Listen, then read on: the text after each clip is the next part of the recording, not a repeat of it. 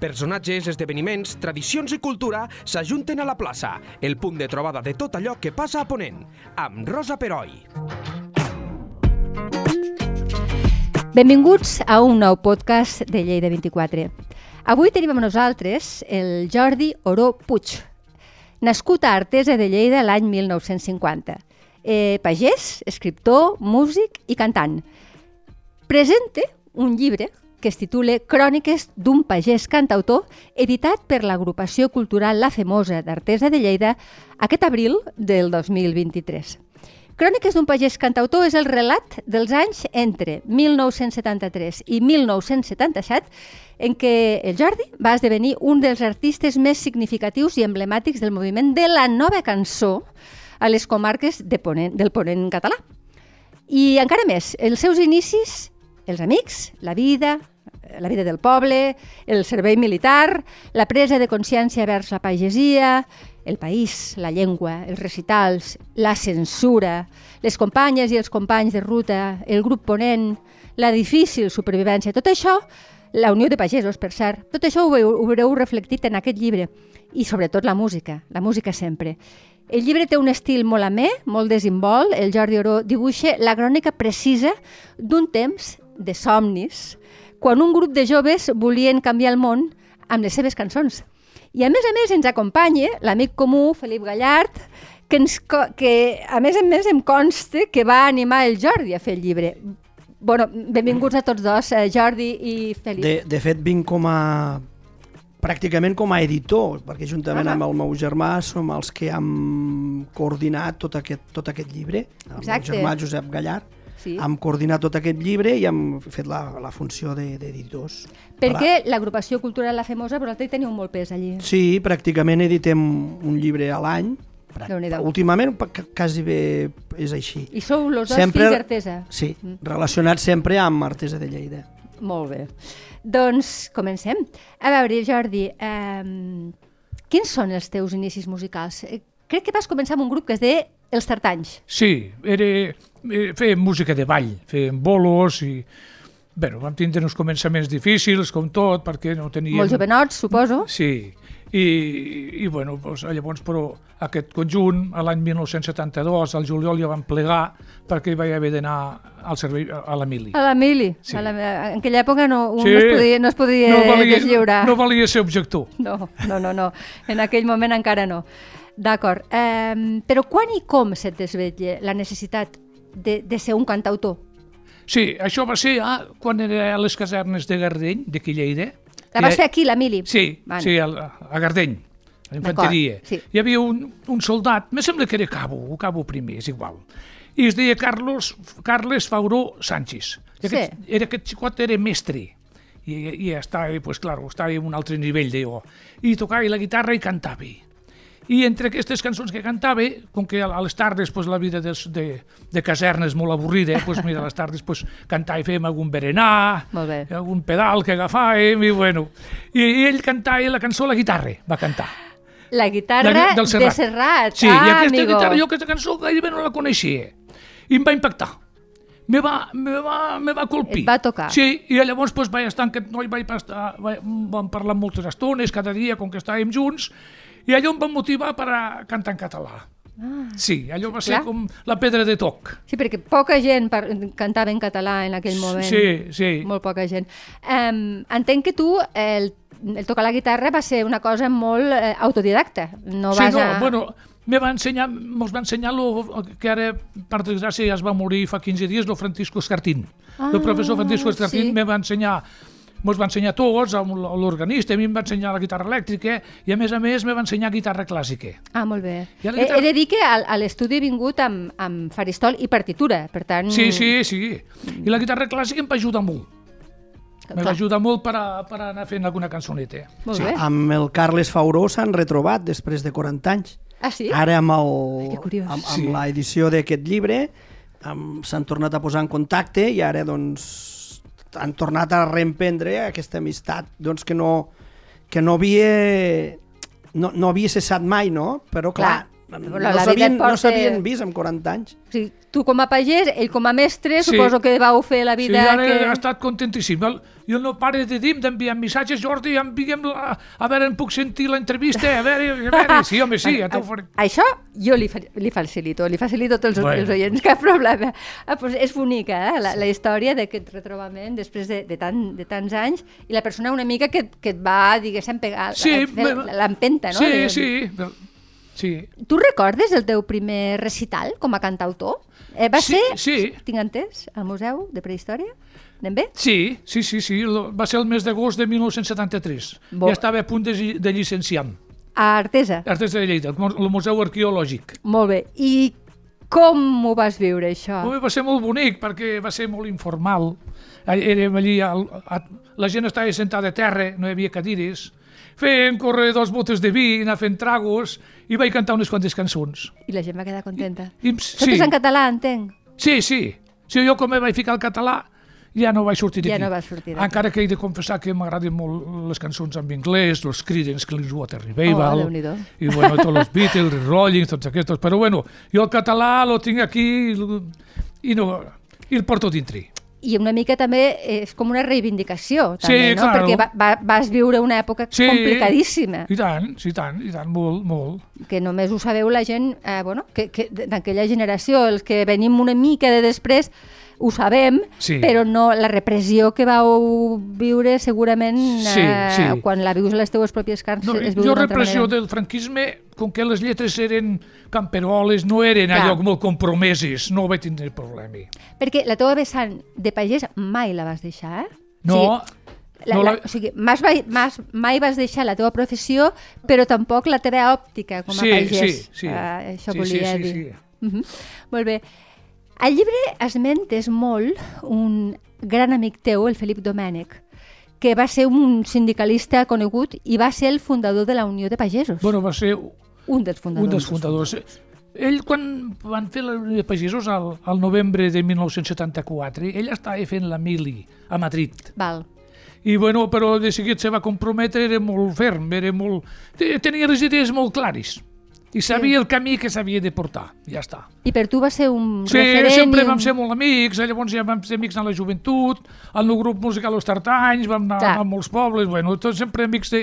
com si fóssim germans. Oh, que bé. Avui hi ha Sí. un premi de, instituït per la Unió de Pagesos que es dona cada dos anys, que es diu Felip Domènech Costafreda, Ah, i es dona a la, a la persona o persones o grup que més mèrits ha fet vers, a favor de la pagesia. O sigui, vam aconseguir doncs, que aquest reconeixement, perquè el Felip ha estat una persona extraordinària, dir, només els que el van conèixer ho saben, i volíem que tingués aquesta dimensió més pública perquè realment doncs, va ser un, una persona fabulosa, Mm, mm, generosa, Sí. culta i, i, I que deve i fer una molt gran donada tasca, doncs, no? Clar. amb, amb la Unió de Pagesos, sí. Molt bé. La vida cultural al, al teu poble, al vostre poble, Felip, a, a Artesa, en aquells anys eh, darrers de la dècada dels 60, eh, com et va influir? Eh, sé que l'Adolf Costafreda, l'agrupació cultural La Femosa, que en parlàvem ara, Cal Tomàs, Sí, que són referents que tot tu allò tens... me va motivar, les, a mi me va motivar. Jo, abans d'anar a la mili, jo ja hi havia la, la famosa, ja hi era l'agrupació cultural, Sí. la famosa, ja hi era, però no em feia gaire cas, jo, no, jo tirava la música, la música i les noies i aquí s'acabava tot.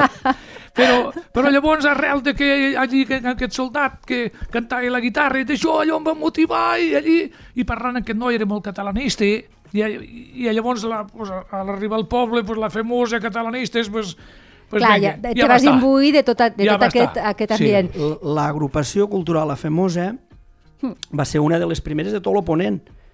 Allà, a Artesa, venien a fer, eh, abans de, de, les, dels, de la transició... Abans de la mort de Franco, o sigui, durant el No, no, no, jo, jo ara et parlo ja de, de quan mor Franco Val. i, i ha com una, la, la transició que es diu, Mhm. doncs allà es feien molts, molts mítings clandestins que a Lleida no es podien fer i venia, avui, allà? per allà va passar la Maria Aurèlia Campmany, va passant, van passar molts personatges i fins i tot es va fer mítings de, de, de, al local, es va fer mítings de, de partits que, que eren clandestins i llavors eh, tenia molt, tenia molt pes, es feia molta cosa eh, envers el país i envers el catalanisme. I, i, I per què creus, ara t'ho pregunto tu, Felip, que mm, tu n'ets part molt, molt, molt activa, com pot ser que hi hagués un reducte cultural en un poble petit a Ponent? Com, Bé, perquè hi ha la figura de l'Adolf Costafreda, que, que, va ser, que era un, un oncle del Felip Domènech, o sigui que tots Ah, d'acord. Ah, família. està bé, està bé. que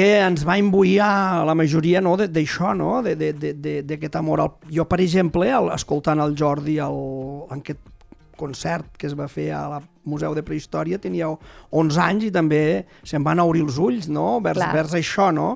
Clar. I tu veies que allò que a l'escola tot era en castellà i resulta que la, la llengua que parlàvem estava prohibida. Sí. A l'escola no, no la sentíem mai.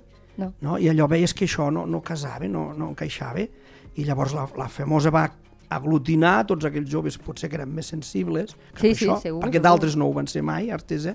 Clar, i no? deu haver, tots com a tot vam, arreu. Sí, i, i Clar, llavors vam començar aquest moviment, no? que es desprèn doncs, moltes coses que han anat passant a, al poble. Sí, sí, sí. sí. Eh, ara parlaves tu, Felip, de l'Adolf Costafreda. Eh, era una de les persones que feia lletres de les teves cançons, Sí, oi, Felip? sí, sí, sí. Però, a veure, hem de parlar també de la Maria, de la Maria, del Maria Antoni Salvà, Maria Sí. Antònia Salvà. Maria Antònia, perdó, Maria Antònia Salvà, el Carmel Viernes, Sí. i després em vaig quedar paradíssima perquè tu vas ser un dels primers que vas musicar poemes del Màrius Torres. Sí, l'Adolf Costafreda un dia em va portar al 1900, a la tardor de 1974, i l'Adolf va portar un llibre del Marius Torres de poesies i allí pues, me va agradar, encara que el, poesia, encara que el nivell que tenia per a les poesies, de, les poesies del Marius Torres era, no ho entenia gaire perquè hi havia paraules molt, però bueno, a base de diccionari i preguntar, pues, me, van, anar- me van anar entrant.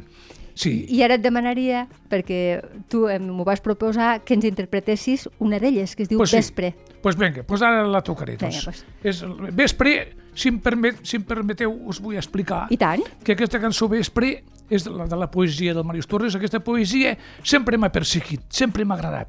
I la vaig descobrir a la Figuera, que vam anar a fer un recital amb el Carmel Viarnés i tots els de la Femosa, Sí. el 1975, al, al juny de 1975, i allí el, el Celdoni Fenoll la va recitar. Ostres. Vespre. I em va impactar. I, I fins ara no l'he pogut musicar, però ara m'agrada com l'he fet. Sí? I ara la farem. Escoltem-la. Sí, Som-hi? Bé, som-hi, ja pots agafar la guitarra.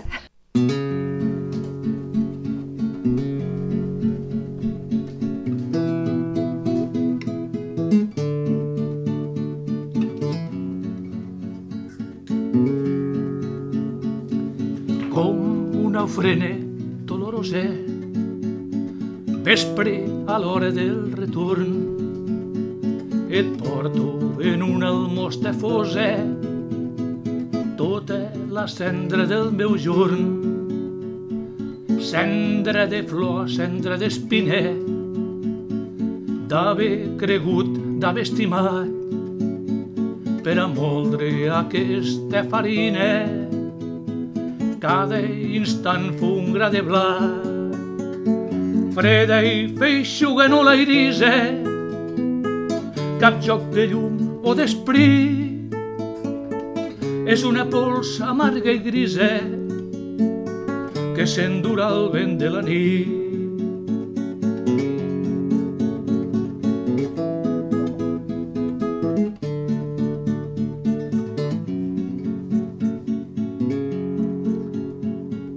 Vine a impregnar-le del teu alit. Vespre, rei dels perfums serens, creme i encarem un vespali, un impalpable aton d'encens, com una ofrena dolorosa, vespre a l'hora del retorn, et porto en una almosta fosa, tota la cendra del meu jorn, que ungejo la trèmula conca i la cendra a punt de volar, mentre el foc que mai s'estronque ja incinere per demà. Freda i feixuga no l'airisa, cap joc de llum o d'esprit, és una pols amarga i grisa que s'endurà el vent de la nit, que s'endurà el vent de la nit, que s'endurà el vent de la nit.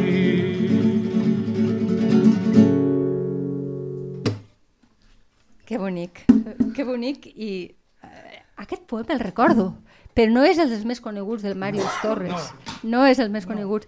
I ara me l'has fet recordar, que bonic, eh, gràcies, de veritat. A més a més, hem de dir, em- per contextualitzar, que Màrius Torres, quan tu vas començar a interpretar-lo, no era un poeta que ara tothom canta Sí, i que... sí. Eh, perquè- Màrius Torres, al context de Lleida, està, està prohibit, Mal mal, vist, vist. mal vist, mal vist. sí, ho vull dir, tota la família està a l'exili i hi va haver una campanya molt forta per posar el nom de, de, del Les- Màrius a l'institut On va un dels i meus el fills. Jordi per va ser un dels que amb el Jordi Pàmies, que va ser el que va Home, i aglutinar... tant, el Jordi Pàmies, a, sí. això, això va costar molt, eh, dir, això ho hem de contextualitzar l'època, Clar, i clar. va haver una resistència ferotge per part de les autoritats que manaven en aquell moment, fins que es va aconseguir, a pur d'insistir, tots els recitals es cantava el Jordi, les Sí. cançons del Màrius, vull dir, ell és un dels artífecs de que, de que això s'aconseguís. Clar, clar, és que és- una fita que s'ha de reconèixer i s'ha de posar damunt de la taula.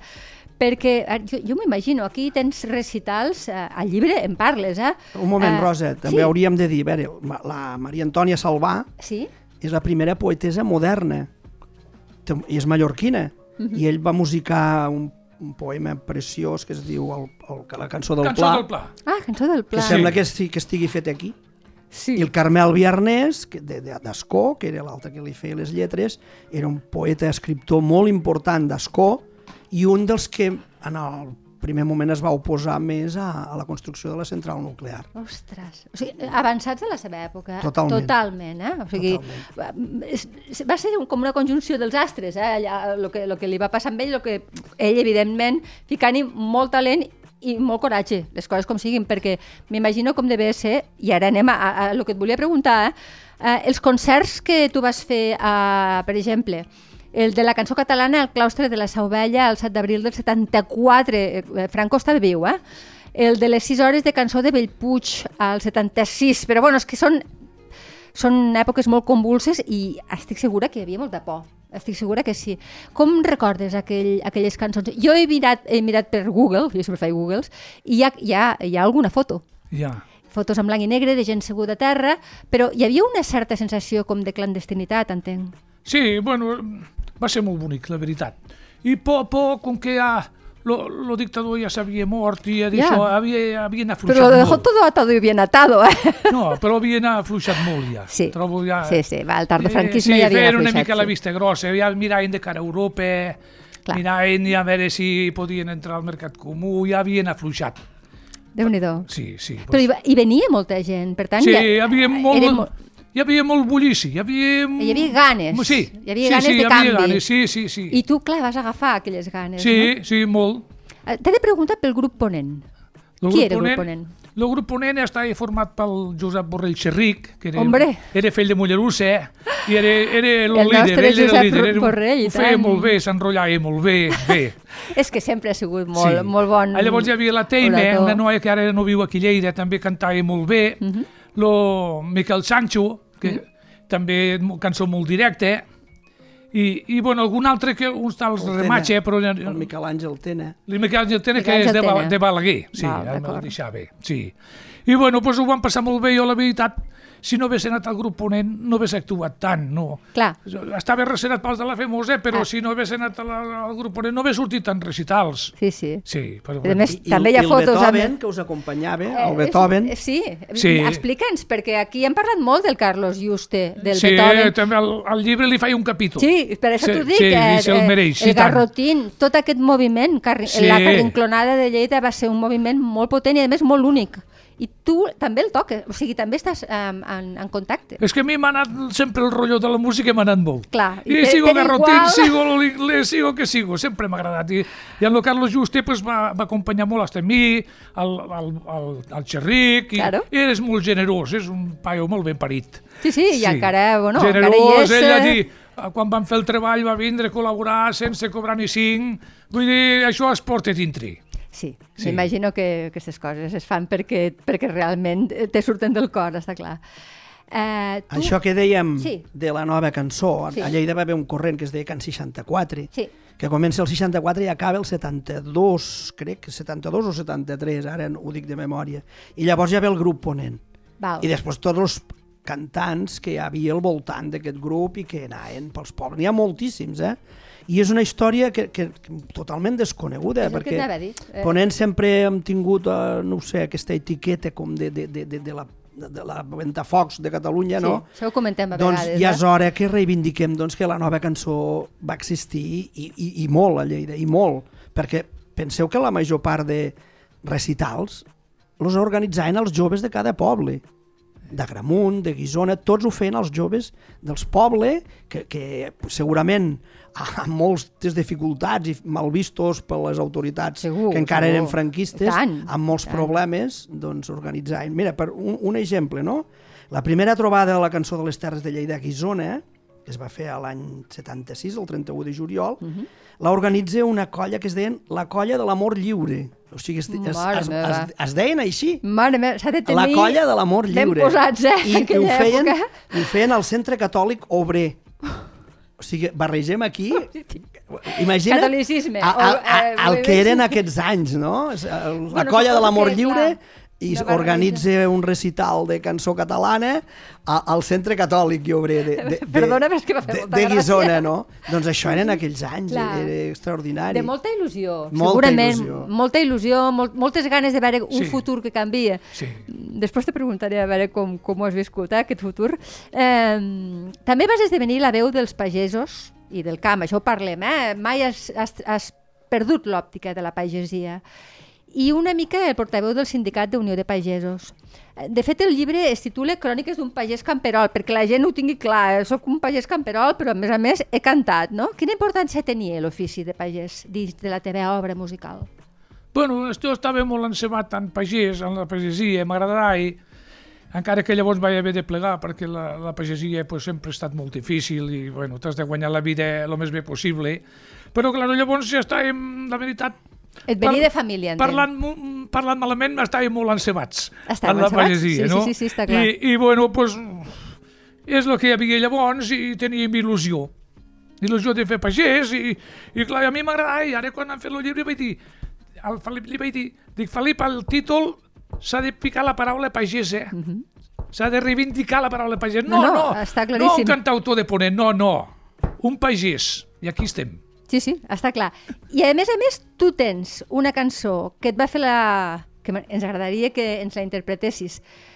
Lletra d'Adolf Costafreda, Sí. que n'han parlat molt, i que a més és que el títol no pot ser més explícit. M'agrada ser pagès. Sí, Ens la Pues interpretes? ara la fem, doncs? Sí, Vinga. sisplau. Només dir una coseta, eh, que Sí. l'Adolf Costafreda, pues, per mi, pues, mm, va ser un referent cultural i intel·lectual i, i em va motivar molt també, com el Felip Domènech, com ell també, que m'ha ensenyat molt a redactar una mica, perquè jo, no, jo només tinc els estudis primaris, Clar. no tinc res més. Clar, clar. Sí, està clar. això és, és a base de pica pedra, pues, més o menys he anat, he anat avançant. Sí, sí. I ara, sense més dilacions, Vinga. pues, vinga, anem a la feina. M'agrada ser pagès. bueno, ara que tenim una mica de, Sí, sí, sí, de temps tant. mentre se prepare, jo crec que la importància del Jordi va ser de, de que la pagesia està ha estat un, un ofici molt desprestigiat. No? Se, bé, és, és un pagès i es diu pejorativament, no? Sí. I ell potser és el primer que, que poetitza el camp i, Exacte. i que reivindica aquesta figura tan maltractada com és la pagesia i en fa cançons, unes cançons molt maques, com ara la sentireu, i, i això li va donar a, a l'època, doncs, els joves de l'època, els joves pagesos que anaven als recitals, s'hi sentien molt identificats amb ell. Clar, perquè sí, insuflar una autoestima necessària Clar, que fins aleshores clar, no... clar. I encara ara hi ha una, una certa estigmatització. I tant.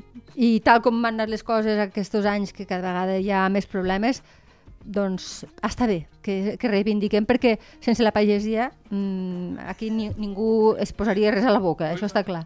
Doncs quan, vul- quan vulguis.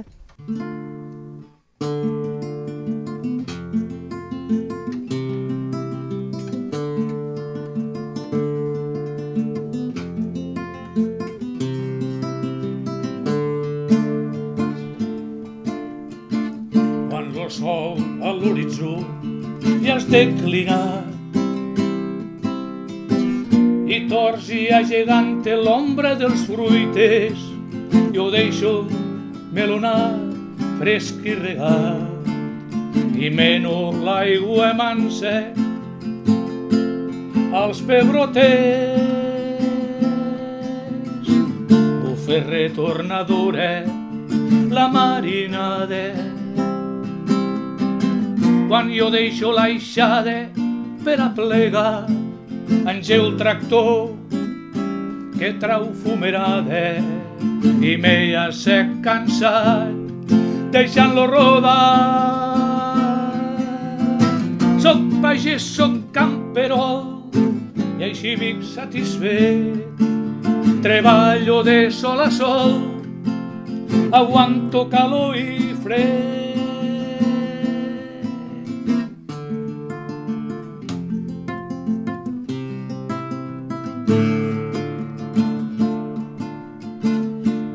Després a la nit i amb els amics parlarem de coses que ens fan neguir i junts farem treballs que no ens faran rics, però que ens ompliran l'esperit. Soc pagès i no sé si això és sort, però m'agrada el camp i el treballar. Ningú em podrà dir que vinc de l'or, perquè sé d'on vinc i allà em vull anar. Soc pagès, soc camperol i així vinc satisfet. Treballo de sol a sol, aguanto calor i fred. I així vinc satisfet. Treballo de sol a sol, aguanto calor i fred.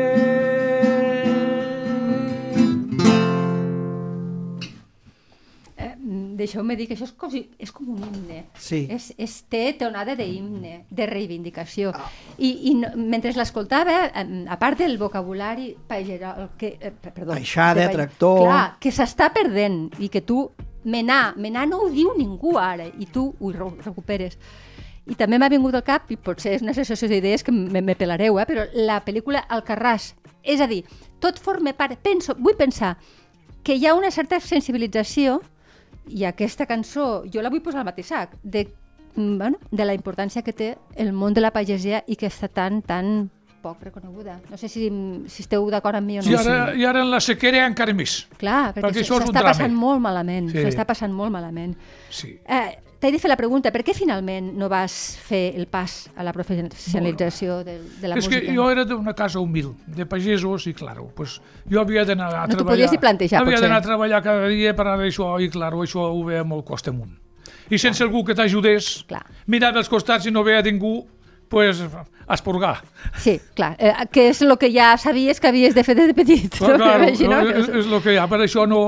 Lo, tot el que més vulgueu fer, ve ser fer volar coloms, perquè Clar. no, no hi veia possibilitat, perquè sí que agradava i tal, però, claro, els altres també ho feien bé, eh? No, no, clar, hi havia altra Bueno, gent. hem de dir que el Jordi, ara m'agrada recollir una anècdota, a les 6 hores de la cançó de Bellpuig, que va ser, Sí?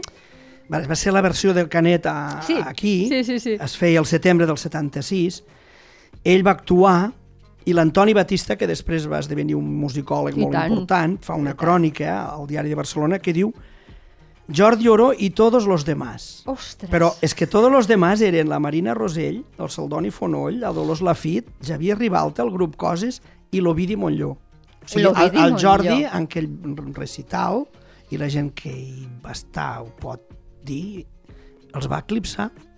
Caram. Els va eclipsar. Mm, El Jordi connectava amb aquell públic, amb aquestes, aquestes cançons, no? que parlaven de que, del que aquells nois... El, el, el, el concert estava molt esmorteït en aquell moment, doncs i ell eh, va entrar eh, i va dir, diu, nois, fa un fred que pela i no és qüestió d'estar aturats, així que vinga, poca son que espera avui. Ah. Clar, i, una, i la, la nova cançó, doncs, era... A veure, té- Eren més cerimonioses. Era molt cerimonioses. Sí. I ell entrava així, no? I, en, i, i, Va va- i, i, va connectar. I les cròniques, perquè el llibre al darrere hi ha totes les cròniques que il·lustren Mhm. Cert. això i expliquen, tots els, els periodistes que fan la crònica, com el Jordi, doncs allò ho va encendre. Déu-n'hi-do, Ho va Jordi. encendre. Per tant, Sí. estava en un moment molt dolç per Sí. ell pogués dedicar amb això, però Clar, és el que ell comenta. El context no era molt favorable. Suposo que ni per amb ell ni per moltíssima gent. Re, puc dir alguna cosa? Evidentment. Ets tu el protagonista. Recordo que aquí a les 6 hores de Bellpuig va ser un, una cosa, diguéssim, rocambolesca, perquè primer vam fer una actuació a Aspe, Sí. ja, ja estàvem en contacte amb els de Bellpuig, i, i vam dir, bueno, ja vindrem però hem de tocar Aspe. I llavors la d'Aspe es va allargar una mica i quan vam arribar a Bellpuig jo només quedava per cantar l'Ovidi Molló. I els altres ja havien Yes, cantat tots. I em va sí. tocar, jo que m'havien llogat, eh, contractat de teloner, com se'n diu. Sí, de teloner, sí, de sí. teloner, pues me va tocar el penúltim. I això potser hi va ajudar també, perquè, clar, ja... I en ven allí entra un pagès que cantes això, pues, eh, un pagès que canto i que toco cançons Bueno, de no guitarra, treguis no es veu gari, no es veu gari. Bueno, no, I, no, clar. I això, Però pues, va si no hagués agradat era igual on t'haguessin posat segurament, no? Sí. les cròniques no haguessin estat tan favorables jo, jo la veritat és que m'he quedat paradíssima i ja per acabar, ja per acabar Jordi, eh, com, com va seguir després el teu contacte amb la música? Jo vaig continuar, jo vaig, vaig plegar de pagès el 1985, però jo vaig continuar tocant la guitarra, sempre... Com vas I vaig continuar- col·laborar molt en la Famosa, Sí. acompanyava Rhapsodies en guitarra clàssica, els acompanyava. Ah. Vaig fer algun, també algun recital allí al poble. Ah, Llavors, bueno, ja explico altres coses, que va vindre, vam gravar el compact disc, als estudis Bosse, d'aquí Lleida, Oh, tant. i llavors va vindre el bateria de la Jurasol, que es va casar Tese, que es deia Joan Cassola, que per desgràcia ja no està amb nosaltres, i ho en sabia molt. Ell va col·laborar també al disco, van fer algun recital, van formar un grupet de, de folk rock que es deia Nemoni, Ah, sí? amb, amb el Joan Cassola. Sí, vas continuar fent cosetes. Jo la música no he plegat No, mai, no perquè és el meu. I encara ara? I encara, ara, ara, ara toques? som els tres amics dels tartans que per desgràcia ja se n'amor tres, però els tres amics que quedem i un noi que toca el baix, Feu bolos. fem bolos a, a, a les llars de padrins. Està molt bé. El Jordi va deixar la pagesia, però continuava fent un treball vinculat amb la pagesia. Sí. Treballava en una cooperativa de... Ah. de, de, De fruita, sí, de, de, de, de, de tot, de serveis, sí. Sí. Molt bé. Per Sí. tant, vull, vull, i continuava portant Clar, la, la, la, estàs al món. la, la, vaig- terra, allí em vaig jubilar. la terra que tenia ell, eh, tenia una... té Sí, un- la terra que tenia la vaig arrendar. S'ha de, tre- a vegades s'ha de trencar aquesta fita, eh? s'ha de trencar, de dir, bueno, prou d'això ja. La vas arrendar després de jubilat. No, no, No, ja, treballant a la cooperativa la vaig arrendar. És que, bé, claro, un no s'ha d'espavilar, perquè si no... Tal com estan les coses, sí. Déu-n'hi-do, déu nhi déu el... Bueno, però ara es volia dir Sí. una cosa. Aquí hem parlat d'això, però jo voldria parlar una mica del Carmel Viernes i voldria cantar una cançó d'en ell. Val. Sí, Ja ah, està. si és una cosa breu, perquè si no se'ns allarga molt, però sí.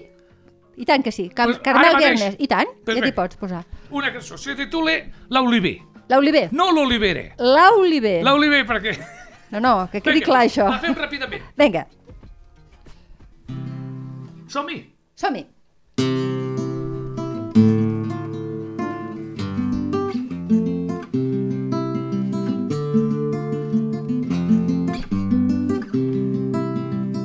Soc com l'oliver esporgat, amb bany de bona saó, de tant tendre platejar i de tanta flor blancó.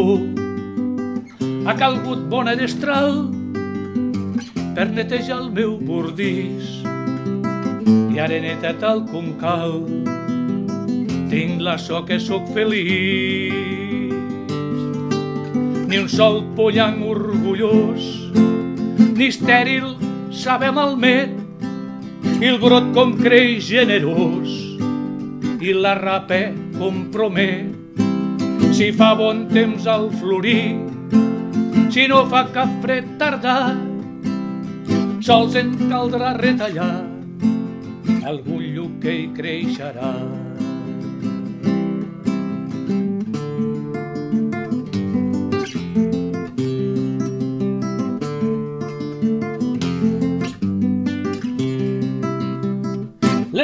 Anirà passant, les olives creixeran.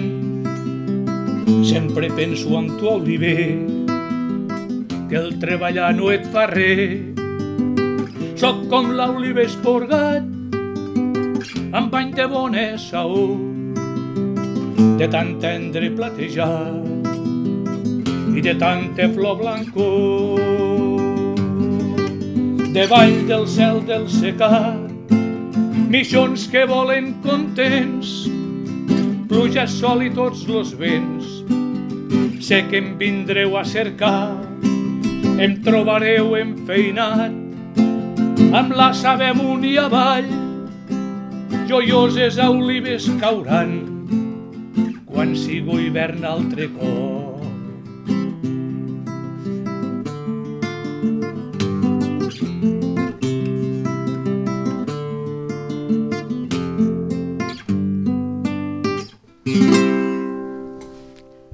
L'Oliver, de Carmel Viarnès, interpretat per Jordi Oró, el nostre convidat d'avui, que tornem a repetir, acaba de sortir un llibre dedicat a, a la seva faceta de cantautor, Cròniques d'un pagès cantautor.